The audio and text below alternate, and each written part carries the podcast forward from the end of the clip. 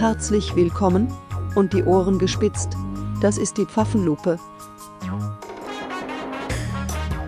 Von praktizierenden Pfarrern empfohlen. Politisch, sächsisch, gut.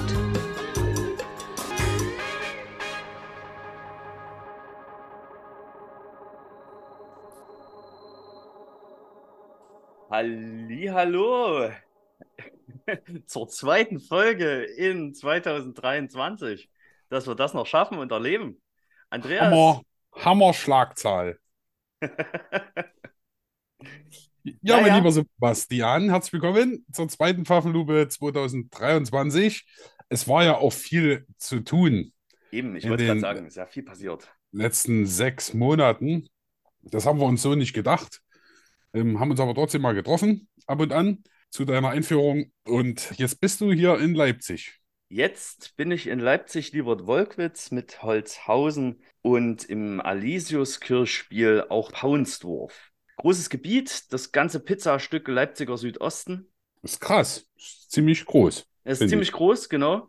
Aber, aber wir sind auch vier Personen derzeit, die das Ganze betreuen, haben drei Gemeindepädagoginnen und ähnlich viele Kantoren. Das ist sehr schön. Da können wir aus den Vollen schöpfen. Zusätzlich gibt es noch eine ganze Menge Ruheständler äh, aller Verkündigungsdienste, die uns gerne unter die Arme greifen. Das ist auch sehr schön. Wahnsinn. Ja, Und- ja. Das hat, das hat natürlich viel Kraft gekostet, Umzug mit Kind und Kegel ankommen. Und da bleibt natürlich für die Pfaffenlupe wenig Zeit, ist klar. Ja, leider irgendwie. Ich habe mir das schöner vorgestellt oder einfacher vorgestellt, aber nach dem Umzug ging es hier in der neuen Gemeinde direkt los. Es gab trotzdem noch ein bisschen was abzuwickeln. Wir mussten irgendwie einziehen und ankommen und ganz viele Leute kennenlernen. Das hat sich jetzt langsam so ein bisschen in eine Bahn bewegt, wo ich mich anfange, etwas auszukennen. Das ist sehr schön. Wir fühlen uns auch inzwischen sehr wohl. Jetzt kann man, glaube ich, langsam von so einem guten Ankommen reden. Und jetzt wird es höchste Zeit für eine neue Pfaffenlupe. Ja, ich hatte dich ja jüngst besucht. äh, Und zwar hattest du Geburtstag. Heute ist der 22. Nee, Das- doch, Ja, ja, der 22. Genau. 22. Juni. Du hattest jüngst Geburtstag. Ich war, ich verweilte in Leipzig am anderen Ende der Stadt. Hab dich besucht. Meine Frau sagte noch, ruf vorher an. Ich sag nein, dann ist es ja kein Überraschungsbesuch. Und wer hatte wieder recht, meine liebe Frau? Ich stand vor verschlossener Tür. Du warst unterwegs. Herzliche Glückwünsche noch nachträglich jetzt vis-à-vis zum Geburtstag. Das Geschenk habe ich natürlich wieder mitgenommen, denn so wertvolles Geschenk kann man doch nicht in Liebert-Wolkwitz vor die Tür stellen. Ja, also ich danke dir von ganzem Herzen. Ich bin der Tradition treu geblieben, dass ich zu meinen Geburtstagen meist irgendwie auswärts verweile.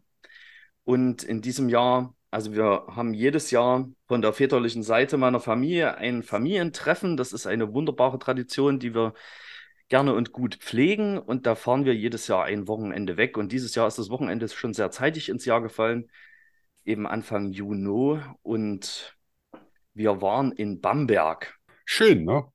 Das war ganz herrlich. Ja, ist wirklich, also ich kann mich zwar äh, leider nicht mit dem fränkischen Dialekt anfreunden, aber die Gegend dort ist natürlich toll. Und ich könnte auch nicht mein Leben lang nur Helles trinken. Das ist halt kein Pilz, ne? Ist halt so. Das stimmt. Es ist aber schon, äh, und jetzt in dieser Sommerfolge, ein Reisetipp wert. Das stimmt. Ja, also genau, wir hatten ja eh so ein bisschen Urlaubsvibes und Urlaubstipps im Blick. Da wäre also das äh, herrliche Frankenland nicht nur für Wein und Helles eine Reise wert, sondern auch tatsächlich für die, für die wunderschönen Städtchen. Also angefangen bei Bamberg mit diesem herrlichen alten Dom und dem wohl weltberühmten Reiter im Dom. Aber auch, wir waren dann sind dann noch ein bisschen rumgekommen, weil wir unter anderem auch noch den Kirchentag besucht haben, der in Nürnberg ja und Fürth stattfand. Auch die gleiche Gegend. Und da waren wir vorher noch in Rothenburg ob der Tauber. Auch ein ganz traumhaftes Städtchen, noch völlig umsäumt von einer alten Stadtmauer, die man auch noch begehen kann. Innen drin ganz eng gebaut, wo ich mich manchmal gefragt habe, wie die das mit dem Brandschutz dort regeln. so, so nahe, wie die Häuser stehen, aber wirklich ganz toll, ganz viel alte Bausubstanz. Sehr hübsch. Ähnlich eng und alt und Bausubstanz Schönheiten sind in Queckle, Quedlinburg zu entdecken. Aha. Da, da war ich jüngst, habe zwei Freunde besucht, die sind dort Pfarrerinnen oder Pfarrer und Pfarrerin. Und da haben wir Quedlinburg mal besucht. Ganz, ganz schön. Also Quedlinburg im Harz, auch da stellt sich die Frage des Brandschutzes. Man kann sich aber vorstellen, wenn es dort gebrannt hat in so einer mittelalterlichen Stadt, dass eigentlich alles weg war im Ja. Arsch. Relativ schnell. Weltkulturerbe kann man sich Häuser kaufen. Die dortige Gemeinde verkauft ein Haus, schönes Fachwerkhaus, dichtig nieder. Für ein paar tausend Euro, 25, denke ich, mich zu erinnern, gehört zu haben, musst du halt viel reinstecken und da ist der Denkmalschutz ganz präsent. Aber ein ganz schönes Städtchen, Kirchen, sehr alt, sehr ehrwürdig. Toll, kann man, kann man gern mal hinfahren, wenn man von Bamberg zurückkommt. Oder was weiß ich. So, das waren die Reisetipps in der Naja, Sommerfolge. also wir könnten noch mehr, aber habt ihr vielleicht schon ein Urlaubsziel für diesen Sommer, was du teilen Wir- kannst? Wir werden im Juli wahrscheinlich mal nach Italien fahren. Wenn die Kinder gesund bleiben, alles klappt, Italien dieses Jahr. Mal ein bisschen Strand. Also wir gönnen uns einen Urlaub im Jahr. Normal halt. Ne? Und da soll es dieses Jahr mal in die Sonne gehen. Italien. Mal gucken. Sehr In der. Nähe von Pisa. Mal gucken, ob ich so ein albernes äh, Bild mache mit dem schiefen Turm von Pisa, wo man dann so tut, als hält den. Ja, das ist so ein, das gibt's. Also der Klassiker. ne? mal sehen. Vielleicht ist mal albern, albern genug. ja. Ja, aber da freue ich ja, mich drauf. Ähm, habe jetzt die letzte Woche Elternzeit, muss dann zwei Wochen arbeiten und habe drei Wochen Urlaub. Das Leben ist hart. Na, ich fieber, fieber auch schon. Wir hatten jetzt diese Woche im Juni, also ansonsten ja dieses Jahr noch nicht besonders von Urlaub gespickt, auch nicht von freien Tagen und so, aber wir hatten jetzt diese Woche im Juni und Anfang Juli geht es bei uns dann auch. Wir fahren nicht ganz so weit, wir fahren nach Tschechien rüber und gucken uns mal Franzensbad, dort diese Bäderregion, Franzensbad, Marienbad und Karlsbad an. Gut. Welchen Geburtstag hattest du jetzt? Die letzte neun vor der vier. Alles klar. Ne, da kann man mal in die Bäderregion fahren. ja, ich weiß, das kommt eigentlich bei der letzten neun vor der, vor der sieben oder der acht. ne? Das geht jetzt los. So, bring Oblaten mit. ja, mindestens Oblaten und äh, schön hier heiße Quellen schlürfen. Oh, feino.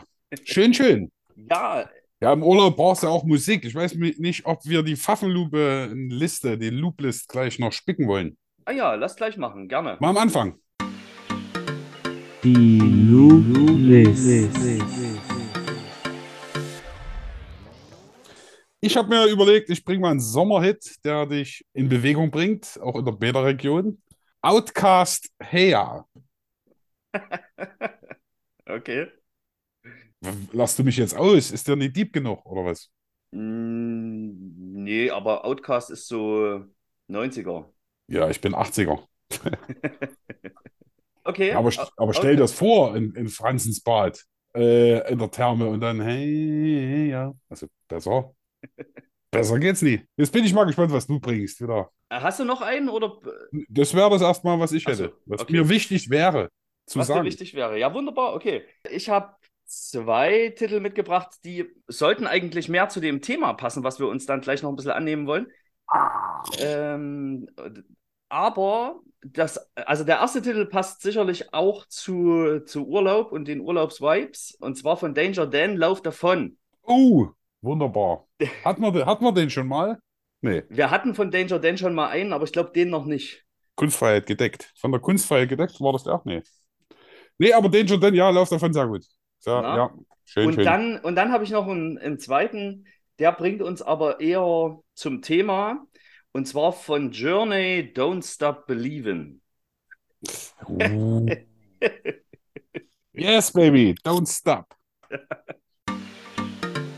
Die Looplist.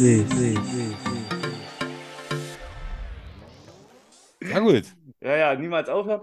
Auch angesichts des Themas. Und pass auf, ich habe hier aus dem Urlaub noch ein Wort, weil in Rothenburg waren so ganz wunderbare Sprüche an die Hauswände geschrieben. Und ich habe ein paar davon fotografiert und einen habe ich hier Den äh, gebe ich dir und dem sehr verehrten Publikum jetzt mit.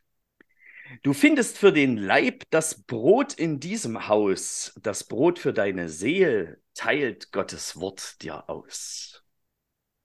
Oh, das geht als gutes Wort durch. Oder? Das können wir gerne machen. Ich habe auch noch ein, ein Lied dann mit. Mensch, du bist echt top Ich bin vorbereitet. top vorbereitet, ich bin heiß. Ich hatte mir das anders vorgestellt, so ist das Leben manchmal. Ich wollte ja eigentlich mich darauf vorbereiten, wir hatten das Thema ja gesetzt oder intensiver vorbereiten. Und äh, es ist ja doch vor jeder Pfaffenlube was zu bedenken, welche Nachricht, welches Lied. Also das ist schon auch, braucht ein bisschen Zeit. Ähm, in der letzten Elternzeitwoche dachte ich, ich fände diese Zeit. Wir hatten noch Literaturcafé, haben ein schönes Buch gelesen, ähm, das Bildnis des Dorian Gray. Ein wunderbares Mhm. Buch. Hm. Super interessant. Und dann ist leider noch mein Großvater verstorben. Und äh, ich mache die Trauerfeier, den Trauergottesdienst. Und das ist natürlich dann auch Zeit, die du brauchst. Auf jeden Fall. daher ist die, ist die ein bisschen, äh, äh, ja, es ist diese Vorbereitung aufs Thema, weil du sagst, du hast ja schon einen riesen Zettel geschrieben. Bei mir, wie, nicht wie geplant, genauso groß ausgefallen. Ich habe gedacht, ich übertrumpf dich, weil ich mehr Zeit habe. Aber der Schirmer ist eben noch jung und dynamisch. Da kannst du machen, was du willst. Na, aber sag mal, also wagst du dich tatsächlich selber an die, an eine dich persönlich betreffende Beisetzung Ja. daran? Ja, ja, ja. Ja? Jo. Finde ich mutig. Ja, das ist dann immer die Frage, was ist denn dann eigentlich die Frage? Also traut man sich das zu? Ich mache das mit meinem Vater zusammen. Wir machen ein Crossover Mhm. und wir fühlen uns das sicher. Und ich habe da, also ich bin da jetzt ähm, schon in, involviert. Das ist mein Großvater, den ich sehr liebe. Aber ich finde so, vielleicht ist es auch ein Liebesdienst, äh, Professionalität walten zu lassen, wenn es funktioniert. Ja. Und, und das geht ganz gut. Ich denke, es gibt so äh, äh, Familienmitglieder oder aus dem Clan, die das jetzt nicht könnten, aber weil sie keine Pfarrerin sind oder das noch nie gemacht haben und dann emotional auch, denke ich, anders drauf sind und das dann nicht schaffen würden. Aber Mhm. nö, das ist machbar. Ist jetzt auch schon fertig. Ah Also ja. morgen ist, morgen ist der Trauergottesdienst, ist fertig. Genau. Soweit äh, dieses Thema. Aber so ist es eben im Leben. Hm, na Manchmal ja. kommt es anders als gedacht. Und da ist es so, man müsste wirklich fast in diese Traueranzeige, das will ich jetzt gleich mal einstreuen, habe früher mich immer ein bisschen lustig gemacht oder ich war verwundert. Plötzlich und äh, plötzlich verstorben. Ähm, und dann hör, liest du die Jahreszahlen. 80-Jährige, 90-Jährige, wo ich mir denke, plötzlich, äh, hallo? Aber es ist wirklich so, bei meinem Großvater jetzt, das ist eigentlich, das ist ja plötzlich passiert und unerwartet, weil wir gedacht haben, es geht schon noch ein Stück. Also es kam wirklich zu einem Moment, wo man es nicht so richtig, also wo es völlig so eingeschlagen hat. Und Ja. jetzt, jetzt verstehe ich das. Also plötzlich und unerwartet hat nichts mit dem Alter zu tun. Das ist schon mal eine Weisheit, die man hier mal mitgeben kann. Ja. Naja, dann äh, trotzdem morgen zu diesem Dienst viel Kraft und Geist. Danke, danke. Mein, mein Großvater war ja, also das macht es natürlich leicht, wenn man weiß, dass derjenige auch äh, mit Gott unterwegs war, in einer bestimmten Beziehung. Mein Großvater war auch ganz oft bei mir im Gottesdienst. Ich bin quasi sein Pfarrer und Enkelsohn. Und, und da ist, man bei CA7, was das eigentlich betrifft, was die Kirche zu tun hat, und zwar Predigen und das Abendmahl reichen. Ich war auch bei meinen Großeltern noch zum letzten Abendmahl und da merkt man diese Stärkung und, und da ist man auch getröstet. Also meine Großmutter, habe ich das Gefühl, ist da sehr getröstet durch das, was in CA7 steht. Was sie, also in der Confessio Augustana 7, den wirst du ja vielleicht vorlesen, den Artikel. Und wie sie das erlebt hat, das ist schon schön, wenn man auch das erlebt, wie das trägt. Gerade in der Krise der Kirche und gerade vielleicht in Krisen, persönlichen Krisen des Pfarramtes mit der Frage, was mache ich eigentlich hier, ist es schön zu erleben, dass Menschen da wirklich Trost ausziehen und das auch schaffen, dann allein zu sein. Ja, sehr. Also genau, da wären wir ja eigentlich schon, schon mittendrin in der Frage, soll uns heute ein bisschen um das Thema Kirche gehen, auch im, im Nachgang zum Kirchentag. Kirche, was ist das eigentlich? Was machen wir hier? Was sind wir? Wo kommt das her oder, und wo will das hin? Vielleicht eher in die klassischen Texte und so äh, mal kurz äh, streiflichtartig durchgehen. Was ist es für dich in der Hauptsache, Kirche? Naja, erstmal ein großes Probierfeld. Also ich habe da so ein Buch gelesen, was mir eigentlich ganz gut gefallen hat. Ein Ort für das Leben, wenn ich eine eigene Definition hätte. Ein Ort für das Leben, wo es natürlich darum geht, die Beziehung zu Gott zu leben oder zu suchen und auszuprobieren, was das bedeutet. Relativ Hm. offen. Also man wird ja da immer wieder auch angefixt durch neue äh, Impulse Und als ich zum Beispiel das Buch las, äh, das Bild des, äh, des Dorian Gray von Oscar Wilde, da ist ja die Frage im 19. Jahrhundert ein neuer Hedonismus, Leidenschaft, äh, kreist auch um das Thema Sünde. Und da habe ich mir gedacht, das Kirche kann eigentlich nur ein Lebensort sein. Und eben nicht mit solchen alten Begriffen wie Sünde und so nur ähm, ähm, changieren, also die eigene Sprache haben, dann wird es irgendwie so fremdartig. Das ist wie so ein UFO. Ähm, so nur ja. mit einer Innenperspektive. Also wie schafft man das, deswegen auch Experimentierfeld, die alten Dinge, die den Altvorderen wichtig waren, zu leben, zum Ausdruck zu bringen und was hat das mit dem Leben zu tun? Und ich denke, da kann man in der Kirche gut experimentieren und hat auch einen festen Stand. Also ich denke, es ist auch gut, dass man da die Tradition hat, die einen da trägt. Aber das macht sie eben nicht automatisch. Wird ja angefragt. Das sind ja auch die großen Fragen, deswegen sind wir ja auf das Thema ein Stück weit gekommen. Ja. Äh, kann Kirche überhaupt was leisten, was alle anderen nicht können? Und es ist ja doch ein bisschen in der Sinnkrise. Die Zahlen gehen runter, die Kirche ist angefragt. Also es ist nicht ganz einfach, aber es ist auf jeden Fall ein Ort des Lebens, ein Ort, guter Ort zum Leben, den wir immer wieder gestalten müssen, können und dürfen. Und äh, ganz fromm, wo Gott eine Rolle spielt und auch spürbar ist. Das Ja.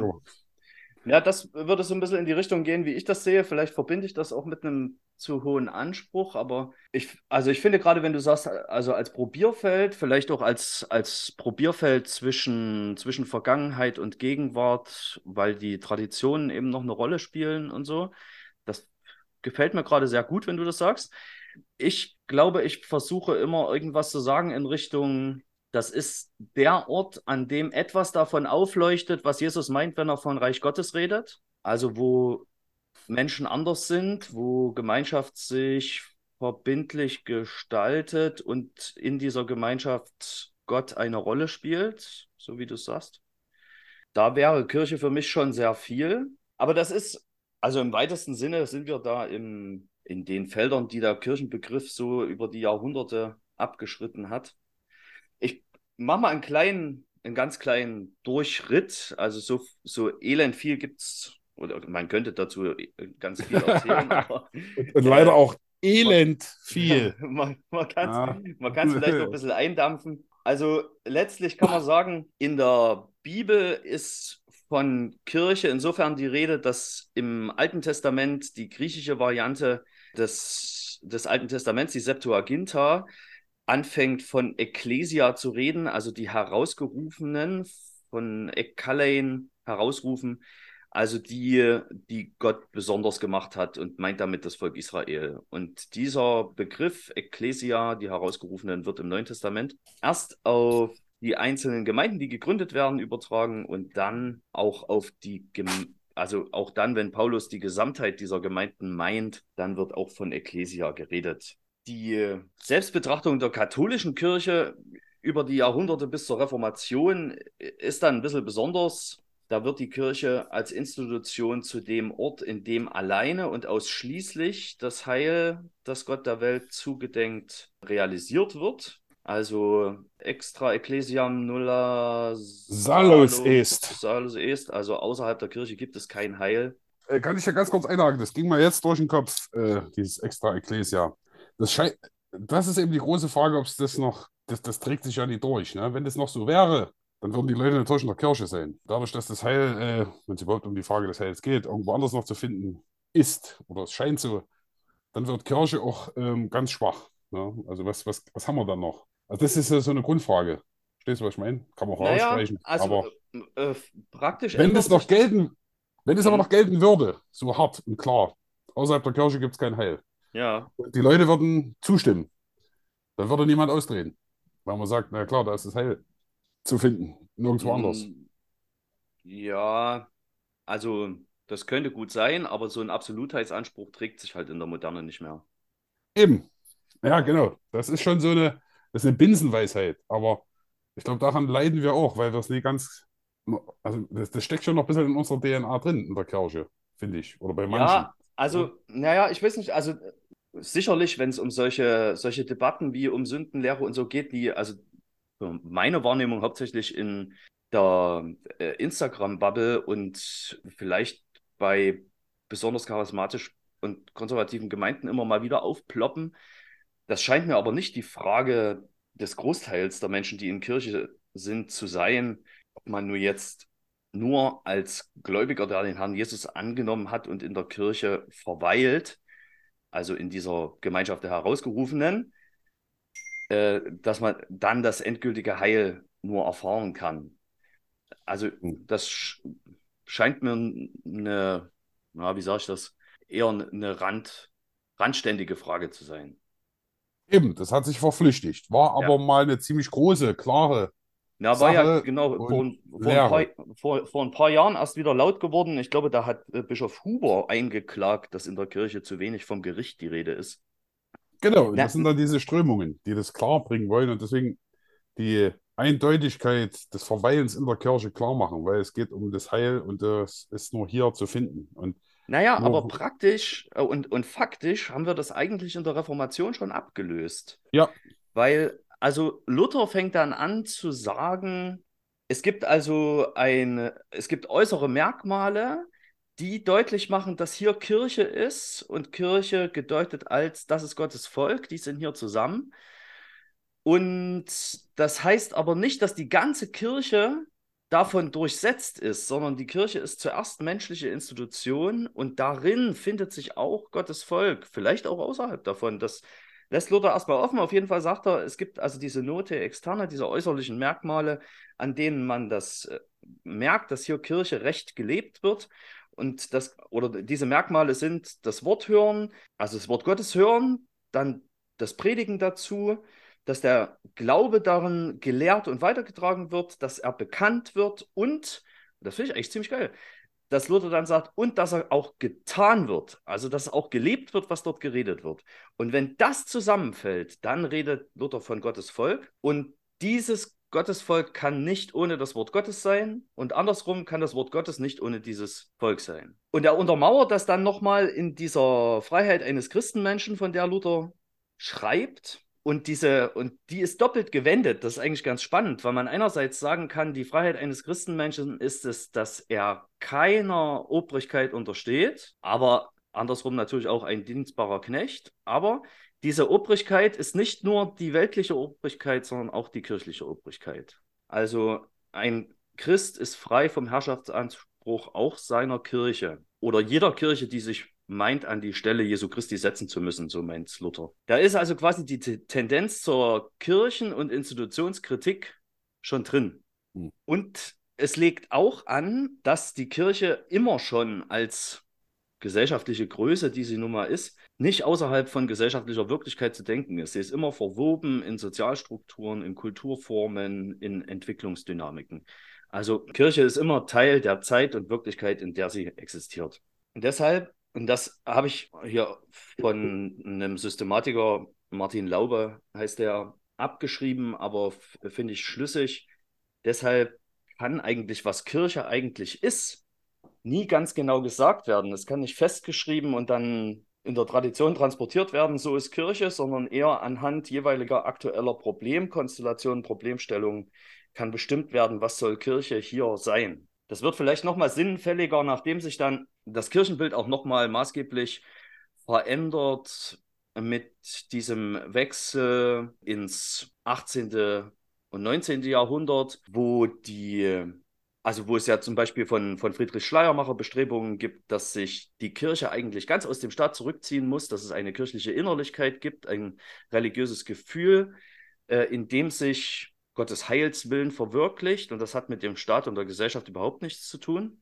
Und die absolute Gegenbewegung dazu, Hegel, der sagt, Kirche ist eigentlich nur ein Teil des großen Heilsplan, Heilsplans Gottes, aber der Weltgeist, also Gottes Wille, verwirklicht sich in Kirche und Gesellschaft und dem Fortschreiten dieser Ideen, die wir darin entwickeln. Also die Welt wird immer besser und irgendwann zum Paradies könnte man sagen, dass es da geht's hin und da ist Kirche nur ein Player von vielen. Und diese beiden gegenläufigen Ideen, die stehen da im 19. Jahrhundert nebeneinander, spielen heute vielleicht nicht mehr so eine große Rolle, aber natürlich war von da ausgehend immer die Frage, welche Rolle spielt Kirche in, in Gesellschaft, wie nahe muss sie dran sein oder wie weit muss sie sich davon wegnehmen? Und zum Beispiel der Kulturprotestantismus Anfang des 20. Jahrhunderts ist ja eine Spielart davon, die sagt, Kirche gehört ganz in die Gesellschaft hinein. Während Dietrich Bonhoeffer vielleicht als namhafter eher dafür plädiert, dass Kirche eine Sondergesellschaft ist.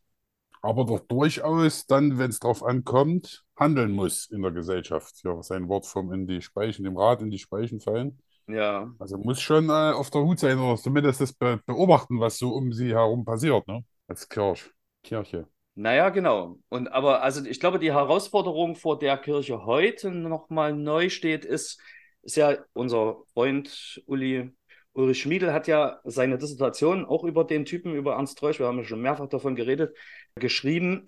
Und der hat genau über diese, dieses Phänomen, was Ernst Treusch entdeckt hat, Anfang des 20. Jahrhunderts, hat Uli seine, seine Dissertation geschrieben. Er nennt die dynamisches Christentum und meint eigentlich die Unterscheidung, die Treusch macht und sagt, wenn wir uns Kirche mal ganz genau angucken, gibt es eigentlich nicht mehr, vielleicht gab es die auch noch nie, aber auf jeden Fall heute nicht mehr die eine große Volkskirche, die so dominant ist und in der man sagen könnte, okay, da ist jetzt alles, was Kirche ist, drin vereinigt. Sondern er sagt, Kirche und Religion fallen auseinander. Also Hm. auch Kirche und Christentum ist nicht mehr das Gleiche. Es gibt Kirchen, es gibt unterschiedliche Typen, diese Religiosität zu leben.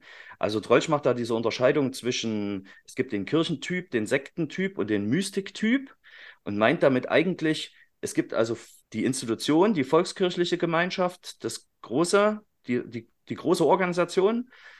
Und dann gibt es kleine Organisationen, Hauskreis, äh, Pietismusbewegungen, die sich zusammenfinden und die kleine Gemeinden gründen, die auf Freiwilligkeit irgendwie zusammen sind und sich füreinander entscheiden.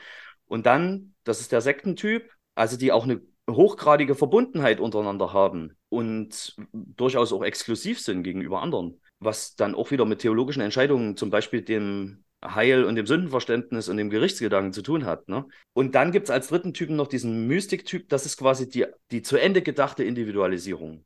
Also dort lebt ein, hauptsächlich ein Mensch seinen Glauben für sich auf seine Weise und hat dabei auch intensive Momente der Verschmelzung mit Gott, so wie es die Mystik eben auch beschreibt. Und ich glaube, so oder so ähnlich ist Kirche heute immer noch strukturiert. Und die große Frage ist, das alte Schiff Institution Kirche, was es immer noch gibt, was aus diesen Zeiten der Volkskirchlichkeit, wo alle in der Kirche waren, noch kommt und lebt und manchmal noch denkt, dass alles noch so ist oder dass alles so weitergehen kann und sich mit auch behäbigen Strukturreformen irgendwie an alte Zeiten klammert oder versucht damit zurechtzukommen, dass es eben doch nicht mehr so ist, wie es mal war.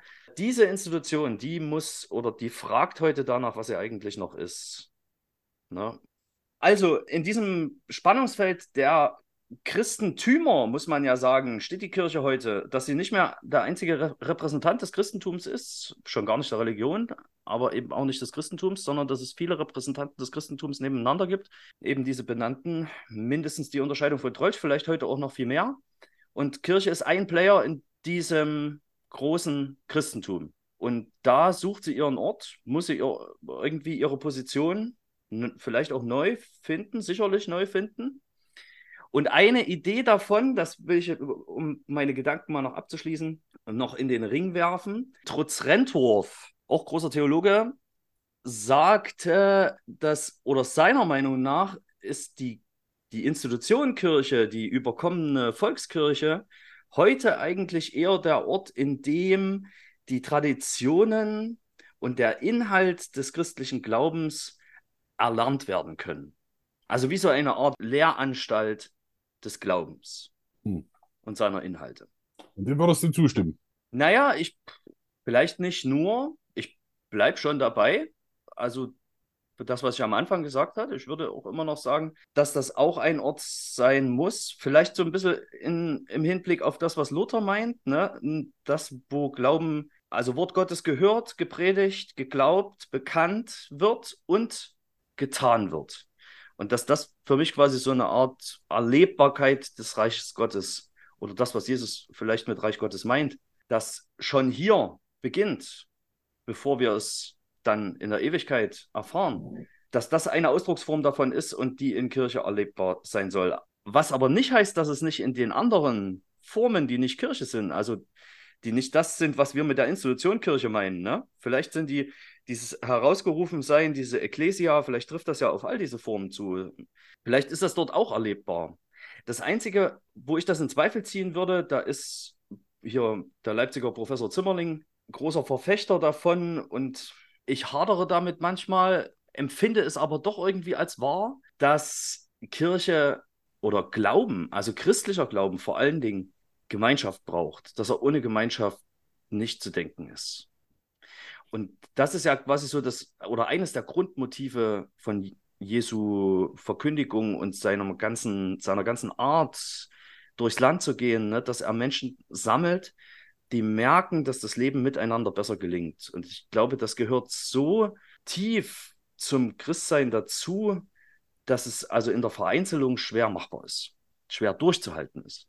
Naja, gerade wenn es ein Ort des Lebens ist, ist ja Leben, ist ja in den meisten Fällen, ereignet sich ja auch in Beziehung. Also, ähm, und das, denke ich, kommt ja auch davon, von diesem vierfachen Auftrag der Kirche. Da ähm, ist ja die ähm, Koinonia, die Gemeinschaft einer, ein wesentlicher Auftrag Ja. davon. Das sind ja diese vier, die äh, Koinonia, die zusammen? Liturgia, Verkündigung, Koinonia, Martyria, Gemeinschaft, Martyria, Bekenntnis und Diakonia, äh, Dienst, Dienst Dienst. am Menschen. Das ist Ja. der angewandte Glauben.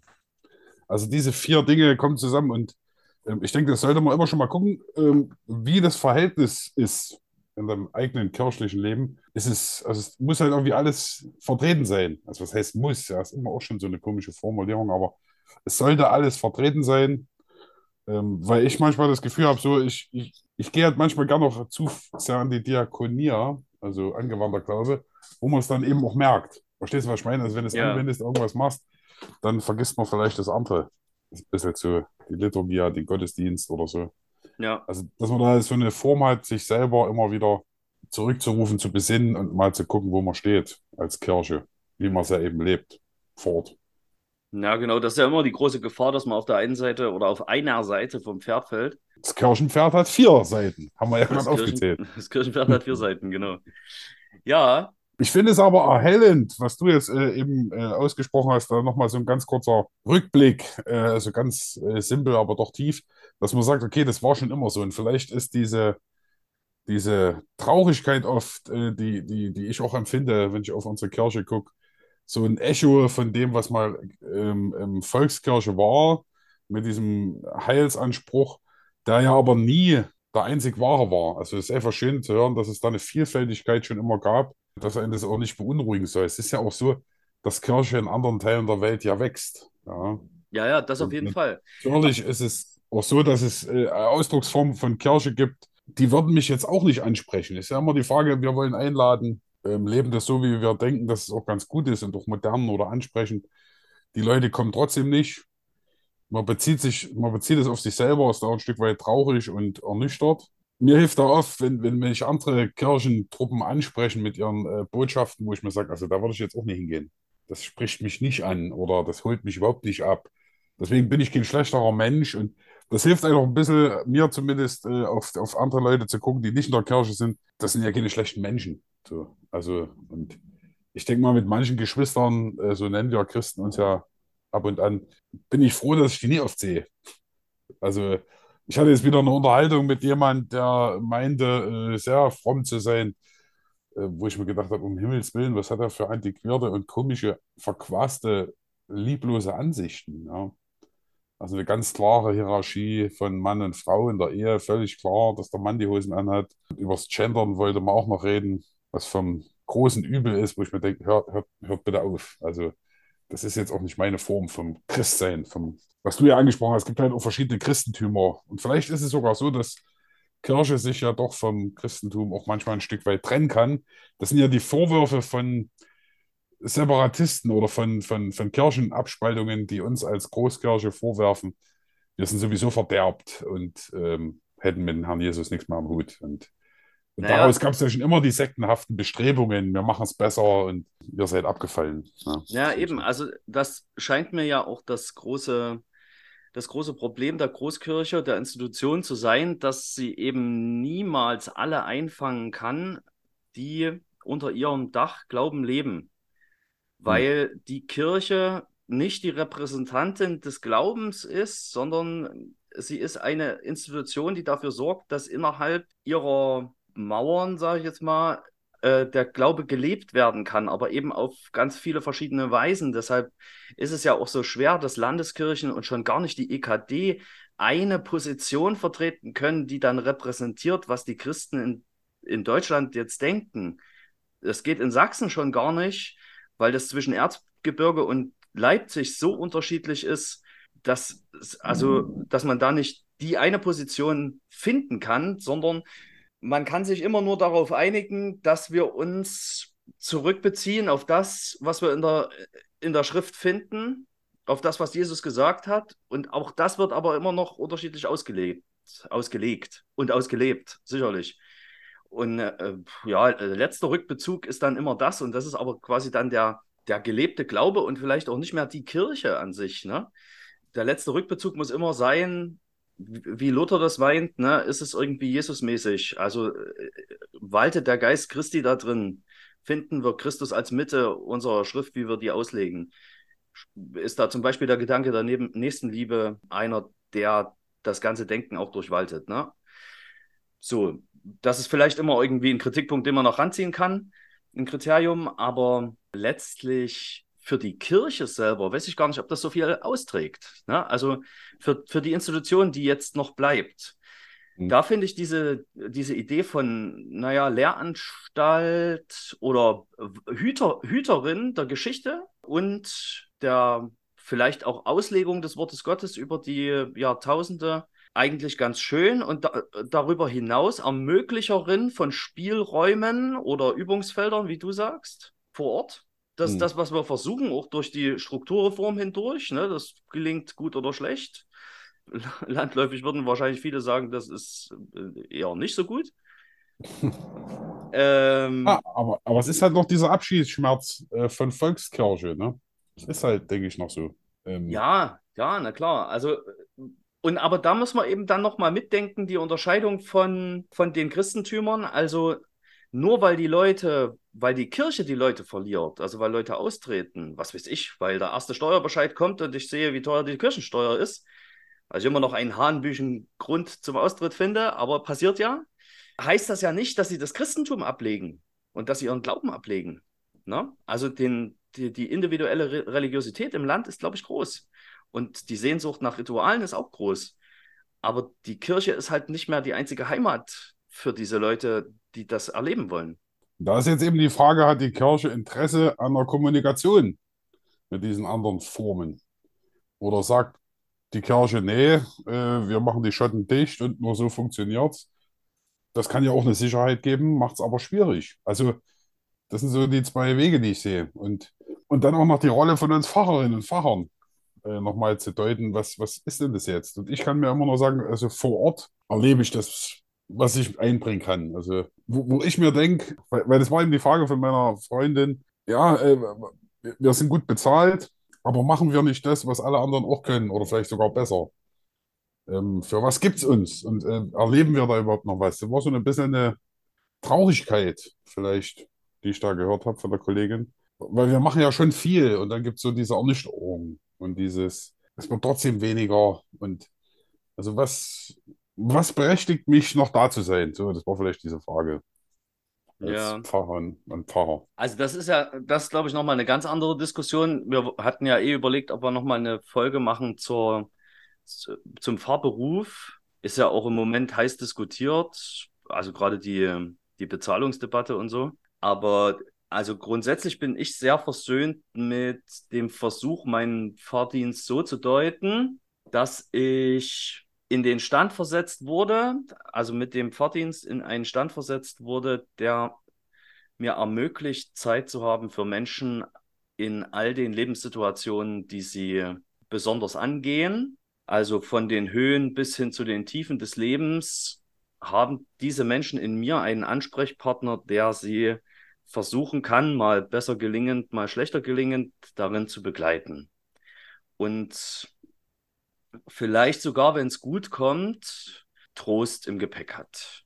Hm. Und ich in der Hoffnung, da irgendwie etwas mitzubringen, was den Leuten hilft, immer damit rechne, dass Gott dort wirkt. So, das ist mein, das ist mein Ansatz. Das funktioniert im Fahrdienst nicht immer. gleichermaßen gut, weil der inzwischen überfrachtet ist von Sachen, die viel Zeit fressen.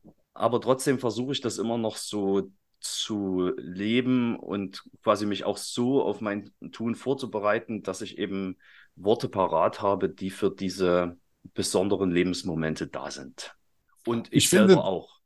Ich finde, das wäre wirklich für uns auch selber mal eine eigene Folge wert, die uns dann nochmal vielleicht sogar eine gewisse Vergewisserung gibt. Wäre ja für uns selber ganz schön. Ja, Wenn wir darüber uns mal unterhalten und mal ein paar Punkte festlegen, wo es dann hingehen kann. ja. Würde ich auch im Vorfeld zum Beispiel meinen Vater mal befragen, wie der das so sieht, jetzt als Ruheständler. Und das wäre, denke ich, ganz erquicklich. Ja. Bringt Grundlegend, uns aber jetzt, nee, äh, grundlegend äh, geht es ja darum, wenn wir über den Pfarrberuf reden, dass es die Kirche noch gibt, äh, der der Pfarrer seinen Dienst tun kann. Und, Genau, äh, um bringt uns in der- bringt uns in der Frage, was die, was die Kirche oder die Institution Kirche vielleicht ist oder was Kirche an sich ist, nicht, also nicht sehr viel weiter. Ich denke, grundsätzlich ist schon mal gut, dass wir diese Unterscheidung eingeführt haben. Ne? Kirche ist mehr als die Institution. Hm. Und also Aber, aber, aber vielleicht, es um ist ja, es mit Paulus zu sagen, die Kirche ist aus lebendigen Steinen gebaut. Ne? ja, und es ist immer noch ein Unterschied, denke ich, wo wir regional ist. Also wenn ich jetzt so gucke in Blauen, werden wir schon noch angefragt und haben eine Rolle und müssen uns natürlich, also so sehe ich das, auch immer mal wieder zeigen, äh, uns anbieten als, als Gesprächspartner, als Moderationspartner, als, als Institution, die zuhört, die was macht, die, die mitgestalten will. Und da finde ich, da sind wir noch angefragt und wir sind noch am Start. Ähm, ich habe manchmal das Gefühl, wenn wir die Leute nicht an den Tisch holen, dann kommt niemand. Hm. Meine große Sehnsucht ist ja, diese Gemeinschaft wieder zusammen zu bringen. Also, äh, und das, da muss man ganz schön investieren. Ich vergleiche das so, unsere Kirche ist, ähm, das ist mir auch mal so in den Sinn gekommen als Bild, eher wie der Stadtpark. Und so sollte das auch gelebt werden. Jeder kann reinkommen, da gibt es keine großen Grenzen. Du musst dich halt bloß auf den Weg machen. Du darfst aber reingehen. Kannst dir auch sparen und dich darüber aufregen, dass es den Stadtpark gibt und bla bla. Aber theoretisch kann jeder immer kommen. Ja, aber Ja. vielleicht ist das auch also so ein Grundproblem der Kirche, dass wir immer von dieser Com-Struktur, also wir haben Angebote, kommt her, dass wir davon immer zehren und viel zu wenig darüber nachdenken, wie können wir denn in die Gesellschaft selber auch hineinwirken und so eine G-Struktur, wir gehen irgendwo hin, etablieren. Richtig, das ist, da gebe ich dir völlig recht. Aber grundsätzlich ist es so, meines Erachtens. Es Ja. ist offen. Natürlich gibt es diese Hindernisse, die Kirchenschwellen und hm, hm, hm, hm, alles richtig. Aber grundsätzlich sind wir so Teil der Gesellschaft als Stadtpark. Der ist angelegt, der hat auch seine, da gibt es auch seine Spielregeln. Also natürlich ist es so, wenn du dich dann, wenn du bei uns im Stadtpark zum Beispiel die Enten fütterst, obwohl du es nicht darfst, weil sonst die Enten krepieren, dann musst du den Stadtpark erstmal verlassen. Also das ist alles, es gibt auch Regeln in Ja. diesem Ding. Aber äh, wir sind eben nicht so wie ganz kleine Gemeinden, die dann eher so sind wie kleine Schrebergärten. Die sind doch ziemlich eng, zu klein, übersichtlich, mit ganz klaren Regeln von vornherein. Also, ähm, und das sieht auch ordentlich aus. Da gibt es immer jemand, der einen Rasen mäht und es ist klar, was aufgeräumt wird. Im Stadtpark ist auch ganz schön vermüllt. Also, Das gefällt ähm, mir ja sehr gut. Mensch, Anse, ich habe lange drüber nachgedacht. Die, das, das gefällt mir wirklich sehr gut. Die Volkskirche ist der Stadtpark und die freien Gemeinden sind eher wie Schrebergärten. Das ist stark. Ja. Ja, und überhaupt die Gesellschaft, habe ich manchmal das Gefühl, hat sowas wie, wie Schrebergartenanlage. Jeder sitzt in seinem Garten. Heute Mhm. ist es noch augenfälliger als sonst. Jeder hat seinen Pool, sein Trampolin, seinen eigenen Spaß äh, und äh, Wellness-Bereich und ist gar nicht gezwungen rauszugehen. Jetzt ist die Frage, wie wie kriegt man das mal wieder zusammen? Also jeder hängt da in seiner Blase, in seinem Schrebergarten, guckt vielleicht mal über den Zaun, aber das war's. Also die Gemeinschaft zu, zu, dass die wieder aufeinander zugeht, dass man da Formen findet. Da denke ich, haben wir hier im Blauen als Kirche noch was zu sagen, Angebote, auch mit anderen Playern. Und ich fand es zum Beispiel ganz schön, als wir den Initiativkreis gegründet haben für verwaiste Eltern 2019. Da haben wir so eine, also als ein Beispiel der Öffnung, da haben wir dann diesen World Candle Day aufgenommen. Das ist der zweite Sonntag im Dezember, wo es so eine Veranstaltung gibt für die verstorbenen Kinder. Ganze Kerzen anzünden und wie, wie das geht. Und die wollten wir etablieren, haben wir auch gemacht, kommen auch einige Leute dann. Und am Anfang war die Frage, wie können wir das für alle öffnen? Also für, für Menschen, die ein Kind verloren haben, aber nicht in die Kirche gehen würden oder gar nicht christlich sind. Und da habe ich gedacht, das kann ja nur so gehen, wenn wir jemanden einladen, der mit dabei ist, der eben nicht in der Kirche ist. Erstmal. Ja, ja. Und so sind wir dann auch an eine, äh, eine Freundin von mir gekommen, die da gerne mitgemacht hat, die eben nicht in der Kirche ist, die andere Ideen eingebracht hat. Ich sage es mal ein bisschen ketzerisch, wir als Christen, wir wissen, wie wir trauern, wir zünden eine Kerze an, hören ein Lied und dann ist alles gut, ja. Aber was, was brauchen wir da noch an Bildern, an Texten? Und das, war eine, das ist eine ganz schöne Zusammenarbeit. Ja. Ich denke, so, so kann es funktionieren. Also das ist so eine G-Struktur oder eine, ja, eine G-Struktur auf andere hin, sagen, okay, das würde ich gerne mit euch gestalten. Ich habe was dazu zu sagen. Höre auf das, was du mitbringst. Und zusammen kriegen wir was hin, wo beide von uns sichtbar werden und, Ja. und das, was uns wichtig ist, zur Sprache kommt. Ich finde, das, das eben im Kleinen, in diesem Initiativkreis, hat es gut funktioniert. Und da immer wieder zu gucken, wo kann es noch funktionieren, ist eine unglaubliche Arbeit, wo dann eben in meinem Fall dann vielleicht Besuche, Gottesdienstvorbereitungen oder vielleicht Dinge, die sonst Pfarrer gemacht haben, dann letztendlich vielleicht auch ein bisschen zu kurz kommen. Wenn du dann dich auf solche Wege machst. Jetzt bin ich gerade dabei, einen einen Interessenantrag zu stellen für eine Aktion in der Stadt, so ein Gemeinschaftszentrum zu etablieren. Es war ja jetzt in der Presse, klauen immer mal Postplatz mit Schlägereien und Messerstechereien und was weiß ich. Und dann dort vor Ort zu sein mit verschiedenen anderen Kooperationspartnern. Und es traut, traut man uns als Kirche zu, das zu machen. Ich weiß nicht, was mir richtig auf mich zukommt an Arbeit und allem Zeug, aber das wäre Kirche in der Stadt und für die Stadt und mit dem, was sie eben hat. Ne? Hm. Also da, das meine ich vorhin mit Suchen, was kann man da noch so machen? Natürlich immer vielleicht ein bisschen mit der Angst, dass man sich verzettelt. Aber dann kann man Naja, ja aber dass man die eben Stelle Wege, dass man Wege findet, wie, wie alle Leute der Stadt, also auch die Schrebergartenbesitzer, aber alle, auch alle anderen, eben durch den Stadtpark schlendern. Und da ist nur das Problem, dass die jetzt nicht unbedingt eine Baumpatenschaft im Stadtpark übernehmen, aber ja trotzdem mal durchschlendern. Naja, aber dass sie, zu, dass sie vielleicht dort äh, sich mal hinsetzen, aufatmen, vielleicht mit dem, was du vor uns gesagt hast, mit äh, vielleicht ein bisschen Müll abladen können, um dann wieder gestärkt aus dem Stadtpark rauszugehen und Ja. ihr, Le ihr Leben zu leben. Und Wobei es in ja dem, in dem Wissen, dass ihre Steuern auch den Stadtpark finanzieren. Das finde ich ja auch Ja. ein schönes Bild.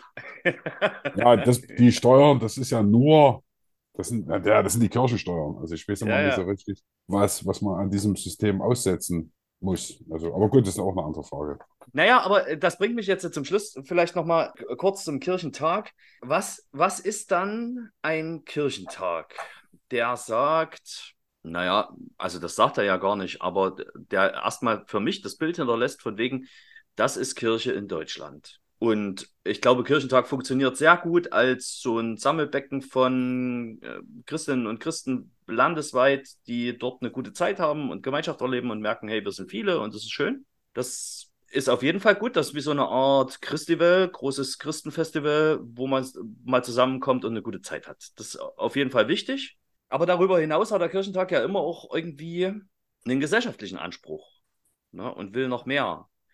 Und meine Wahrnehmung dieses Jahr war, also ich war nur anderthalb Tage da, kann das jetzt auch nicht, habe auch schon viele gute, positive Nachrichten oder Stimmen gehört, die sich dazu ganz anders positioniert haben. Aber meine Wahrnehmung war irgendwie, dass also natürlich viele Politikerinnen und Politiker diese, diese Bühne genutzt haben, um sich besonders nah an den ja immer noch 49 Prozent Christen im Land zu zeigen.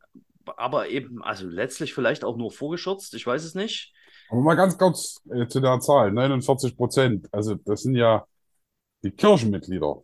Kirchenmitglieder, ja. Aber katholisch wir- und evangelisch zusammen. Ja, evangelisch-lutherisch, da haben wir noch nicht die Methodisten, wir haben noch nicht die, die Na, alles, was ich Kirche nennen darf, ja, genau. Also die, also die, die kirchlichen. Orga Organisationen nicht, aber die Methodisten sind, glaube ich, auch Kirche. Echt? Ich dachte, das sind immer nur die beiden Großkirchen. Ja, sei es drum. Also da- das würde ich jetzt meine Hand nicht für uns. Aber wenn es nur die Großkirchen wären, das will ich damit sagen, wir waren ja schon bei Christentümern, dann Ja. ist die Zahl im, immens höher. Auf jeden und Fall. dann rechnen nochmal die, die Muslime dazu und, und was weiß ich, die, Ja. dann sind Gut, wir. aber für die hatten wir Also- jetzt der Kirchentag gerade keine Stimme. Nee, naja, hm, naja, der interreligiöse Dialog würde ja Ja, schon, doch, äh, stimmt, stimmt, stimmt. Ja, war, auch, war auch vertreten, war auch gut. Ja, aber also ich frage mich immer noch, also was für, für Signale sollen da gesendet werden? Ne? Die ähm, klimapolitische Haltung der EKD ist nicht die klimapolitische Haltung jedes Christen. Äh, auch Nee. wenn ich sagen würde, es ist an der Zeit und es tut Not. Wir haben schon drüber geredet. Ne? Ähm, und auch die, die Rettungsschiffe sind wichtig und notwendig, hat sich der Kirchentag auch wieder stark gemacht und ich würde sagen, jederzeit. Aber auch das ist nicht die Kirchen, es ist auch nicht die politische Position eines jeden Christen in der Kirche. Und also mir ist an einer, an einer Veranstaltung ist mir besonders fraglich geworden, was machen wir auf dem Kirchentag genau, wenn wir das ausgedehnte Gespräch mit der Politik suchen. Ah. Meine Idee wäre ja, dass wir als Kirche trotzdem irgendwie, eth also auch vor allen Dingen ethische Impulse in die Gesellschaft senden wollen, die uns wichtig sind. Und vielleicht auch die Frage stellen wollen, was können wir als Kirche tun, damit diese Ethik in unserer Gesellschaft Bestand hat. Ja? Und also zum Beispiel, wir unterstützen Demokratie und ich war auf einem Podium, da ging es darum, wie krisenfähig ist Demokratie. Es saßen verschiedene Akteure da, haben über die Demokratie und ihre Krise und den Populismus und die ähm, Gefahr von rechts und so gesprochen. Das ist alles legitim, aber das kann, also so, so weit, so gut kann es auch eine Anne Will-Sendung sein. Ne? Ja. Und dann kam von den Anwälten des Publikums eine Frage aus dem Publikum, die fragte, was kann denn Kirche tun, um die Demokratie krisenfähig zu halten? Und die Frage ist nicht beantwortet worden. Ja, aber da würde ich doch sagen, das ist die Frage, die dieses Podium bewegen muss wenn es auf dem Kirchentag stattfindet. Ansonsten bewegen wir diese Frage tagtäglich. Als Bürgerinnen und Bürger dieses Landes. Genau, genau. Insofern, also vielleicht liegt es auch an, an, an meiner eigenen Position zum Kirchentag, dass ich denke, ich finde einerseits eben die christliche Wohlfühlzone schön, aber ich wünsche mir von einem Kirchentag politische Impulse. Und zwar solche, die irgendwie auch Kirche selber hinterfragen, nicht die nur sagen, so und so muss gemacht werden, sondern die eben anfragen, wo kann Kirche sich selber bewegen, um zu helfen. Ich denke ja aber dadurch, dass die, die Heterogenität dessen, oder Kirchentag versteht sich ja als eigene Institution, ne? als eigene Ja, Truppe, würde ich mich auch verwahren zu sagen, ja, der Kirchentag spricht jetzt für mich. Ich empfinde das wie so eine Hochzeit, äh, auch ein bisschen angefixt durch meinen Großvater, der ist nur äh, ein Tag vor seinem 77, 67-jährigen Hochzeitstag gestorben. oh. Mhm. Äh, nur, äh, und so kommt eben das Leben zusammen.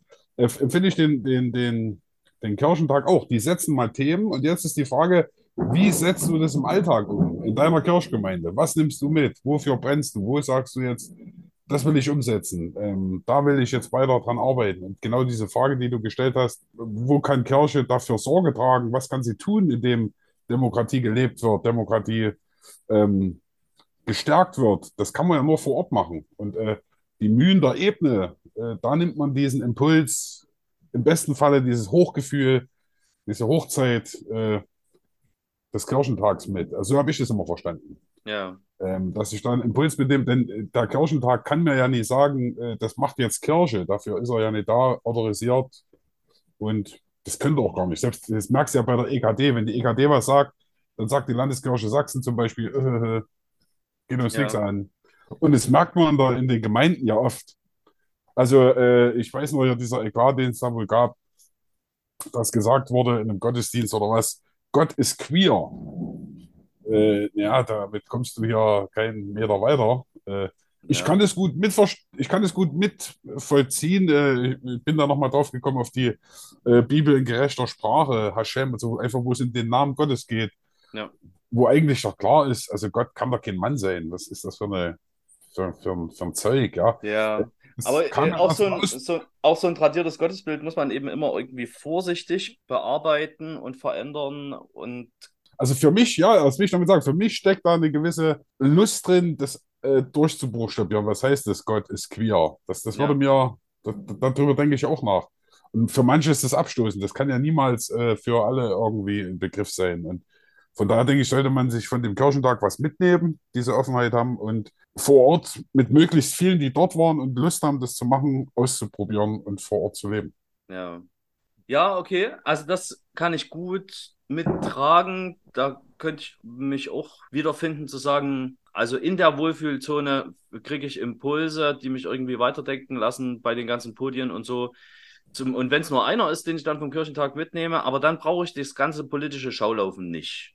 Naja, ist vielleicht auch ein Zeichen dafür zu sagen, okay, äh, wir hören euch, wir sind äh, dabei und wir würden uns damit einbringen. Entweder als Olaf Scholz, der sich's anhört, obwohl er aus der Kirche ausgetreten ist, Hm. ähm, oder als dann äh, christlicher Kirchenmitglied seiender Politiker, äh, der sagt, da könnt ihr mich dann ansprechen. Also so funktioniert halt leider auch im Kleinen. Also du musst die Leute ja mitnehmen, die Entscheidungsträger, und, und, und da zu wissen, die, die sind dabei und die kommen da und man sieht sie, das ist schon ein Wert an sich, denke ich. Hm. Also finde ich schon. Zu sehen, dass das noch funktioniert, dass wir unsere, dass wir die Möglichkeit haben, unsere christlichen Werte einzubringen. Das zeigt sich mir dadurch, dass da Haufen Politiker mit am Start sind, denen es eben nicht scheißegal ist. na, es fällt mir eben schwer, es unabhängig auch äh, davon zu sehen, dass es nicht doch auch für die politische Situation und auch im Hinblick auf die nächsten Wahlkämpfe genutzt wird. Ne? Also, Also, Bayern das- wählt dieses Jahr und Söder hat das eindeutig als äh, Wahlkampfbühne benutzt. So. na, dass, dass das so ist, das ist ja auch klar. Das können wir mal Ja. auch draufschreiben, aber man kann es auch ein bisschen wohlwollender sehen. Ja. Du hattest mal gesagt, man muss auch mal, also äh, was die Politik gemacht hat, diesen Ausgleichszahlungen und so weiter und so fort, auch wenn Fehler passiert sind, auch wohlwollend sehen. Und das habe ich gerade auch versucht mit dem Kirchentag. Und ich, ich finde es einfach schön als Zeichen. Ja, äh, es ist ja auch Symbolpolitik. Wir, wir sind da. Ich glaube, das hat schon einen gewissen Wert. Ja. Schon sagen. Na, wir fangen ja auch an, wieder wohlwollend zu sehen, beziehungsweise äh, durchdringend zu lesen. Nächstes Jahr ist Sachsenwahl. Dazu lesen wir Programme, oder? Wahrscheinlich. Na, logisch. Ja, Ja, ja. na klar. Auf jeden Fall. Müssen wir mal wieder machen. Bin gespannt. Hab, Ja, was da so rauskommt. Ist ja doch spannend, auch mit unserem Ministerpräsident, diesen schon auch extravaganten Weg mit Russlandpolitik und so. ja, Ist schon spannend, ja. äh, wie die CDU auch versucht, mit der AfD umzugehen, die AfD sich äh, aufstellt und so. Das ist schon noch spannend, was da Ja, es ist spannend, aber auch abgeht. ein bisschen beängstigend. Also viel Anbiederung ist da ja auch im Spiel. Naja, wir werden das, wir werden das ausführlich analysieren. Heute binden wir den Sack jetzt mal zu. Ich habe noch, also wir hätten noch Convex und Konkav und Casual Stories auf dem Zettel, aber die schieben wir noch mal weiter. Ist ja auch schön, wenn wir fürs nächste Mal noch Material haben. Und diesmal vielleicht ein gutes Wort. Und zwar ein eher ein, ein Lied für Große und Kleine, aber ein sehr schönes Lied, was, finde ich, gut beschreibt, was Kirche ist. Und zwar heißt dieses Lied Gott baut ein Haus, das lebt. Und das geht so. Gott baut ein Haus, das lebt, aus vielen bunten Steinen, aus großen und aus kleinen eins, das lebendig ist. Gott baut ein Haus, das lebt, wir selber sind die Steine, sind große und auch kleine, du und ich und jeder Christ. Gott baut ein Haus, das lebt, aus ganz, ganz vielen Leuten, die in verschiedenen Zeiten hörten von Jesus Christ. Gott baut ein Haus, das lebt, er sucht in allen Ländern die Menschen zu verändern, wie es dafür passend ist. Gott baut ein Haus, das lebt, er selbst weist dir die Stelle in Ecke, Mauer, Schwelle, da, wo du nötig bist. Ganz schön, ne? Ja, ich fand's ganz, ganz nett. Auf jeden Fall bin ich froh und dankbar, dass es die Kirche gibt. Das möchte ich noch zum Schluss. Ja, ich will das auch unbedingt stark machen. Ich bin auch nicht nur froh und dankbar für diesen Verein, weil ich da arbeite, sondern eher andersrum. Ich arbeite für diesen Verein, weil ich froh und dankbar dafür bin, auch mit allen Schwächen und Hindernissen, die es da gibt, auch mit aller Behebigkeit, die so ein großer Tanker immer wieder hat. Aber ich finde, Gesellschaft sähe ohne Kirche ein ganzes Stück tröger aus. Ja, war letztens mal in der Zeit zu lesen. Was ich auch noch sagen will, gut, dass du sagst, wir sehen das natürlich als Pfarrer, denke ich, auch sehr besonders. Das denke ich schon. Also, äh, wir sind halt, wie soll ich das sagen, ohne dass es doof klingt, keine Normalchristen in dem Sinne. Ähm, Gerade weil wir, wir sind ja welche, die fast, die eigentlich jeden Sonntag Gottesdienst gehen. Wir, wir besuchen viele Veranstaltungen in der Kirche, weil wir sie meistens selbst machen. ähm, und, und also wir sind da ein bisschen äh, raus aus dem Wettbewerb. Das äh, sage ich ganz oft und kommt mir auch manchmal in den Sinn, wenn ich manchmal so ein bisschen denke, wo sind denn die Leute, was machen die, ich habe da was Schönes. Da fasse ich mir so ein bisschen an die eigene Nase und denke mir, ey, du bist ja auch der Pfarrer, das sieht auch anders aus. Also immer mal die Frage zu stellen, was würdest du machen, wenn du kein Pfarrer wärst? Würdest du da hingehen? Würdest du das machen? Wärst du jeden Sonntag in der Kirche, also im Gottesdienst? Und da kommt man doch auf Antworten, die einen dann etwas kleinlauter werden lassen. Ja, das mag Zumindest. cool sein. Ja. Geht es mir so. Ja. Äh, unsere Zeit ist um Wir verabschieden uns jetzt, liebe Leute. Macht's von der gut. Pfaffenlupe. Bleibt uns Und- gewogen und hört uns gerne wieder.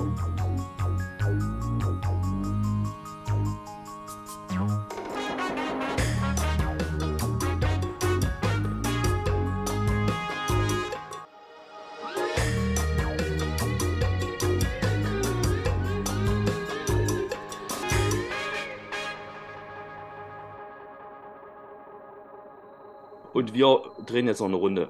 Wie viel haben wir's? Um 11 Ah. schaffen wir noch. Ja, Ja. bis halb, halb zwölf geht's alles schon noch. Freilich, bis gleich.